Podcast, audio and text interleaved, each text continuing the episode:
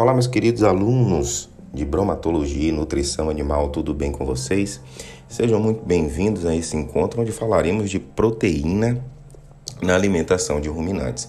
Já vimos todo o processo de digestão é, de proteínas em monogástricos e é interessante a gente lembrar que esse processo ocorrerá também em ruminantes, uma vez que do abomaso para trás o processo é semelhante ao que acontece em monogástricos.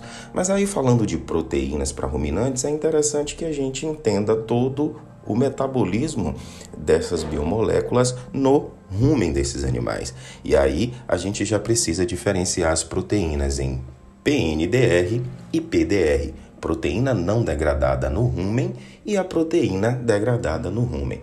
A proteína não degradada no rumen eu não vou tratar sobre ela porque ela passa pelo rumen, retículo ou maso e será digerida no abomaso, assim como ocorre nos monogástricos. A proteína degradada no rumen eu tratarei melhor na aula ao vivo, onde veremos todo o metabolismo dessa proteína no rumen. O que, que a gente vai tratar então nesse podcast? Bom, aqui eu vou a aprofundar nosso conhecimento sobre a utilização de ureia na alimentação de ruminantes. Mas por que, Gustavo, você vai falar sobre ureia na alimentação de ruminantes? Porque quando a gente fala de proteína para ruminantes, é importantíssimo que a gente lembre que as proteínas degradadas no rumen serão metabolizadas até aminoácidos e esses aminoácidos posteriormente utilizados pelas bactérias, utilizados como fonte de energia, como fonte de energia fermentável para que essas bactérias possam produzir mais bactérias. Leia-se proteína microbiana.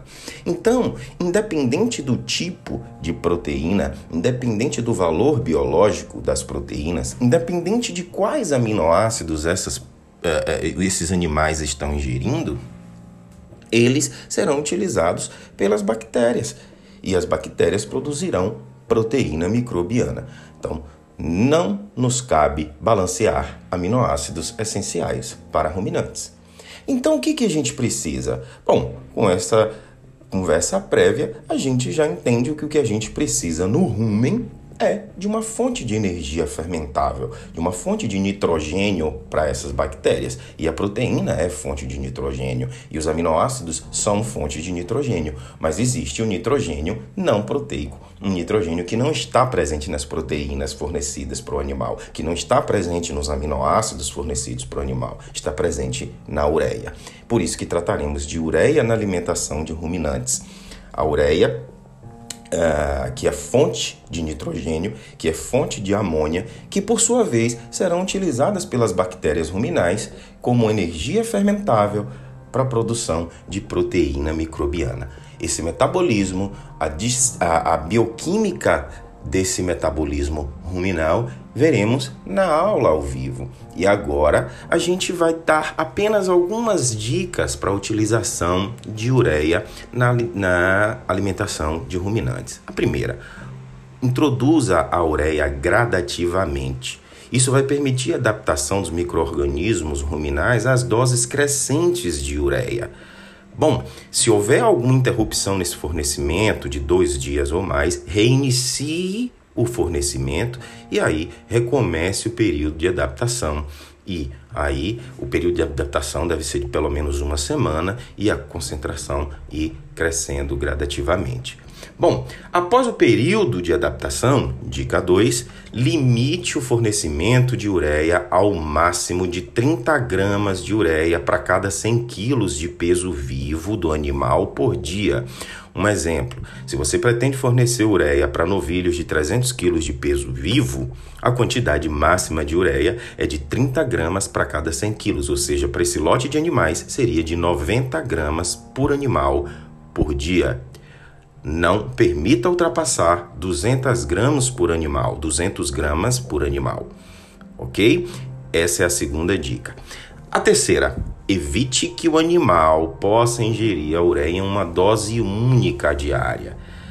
Voltando para o exemplo anterior, se esses animais podem ingerir 90 gramas por animal por dia, tente é, misturar essa ureia com um volumoso deixado à vontade para os animais no coxo, por exemplo. Espontaneamente, os animais vão procurar o coxo para comer diversas vezes ao longo do dia, e aí isso diminuirá o risco de ingerir a dose diária de ureia uma vez só. Evite introduzir em lotes de animais famintos. Essa é a dica número 4.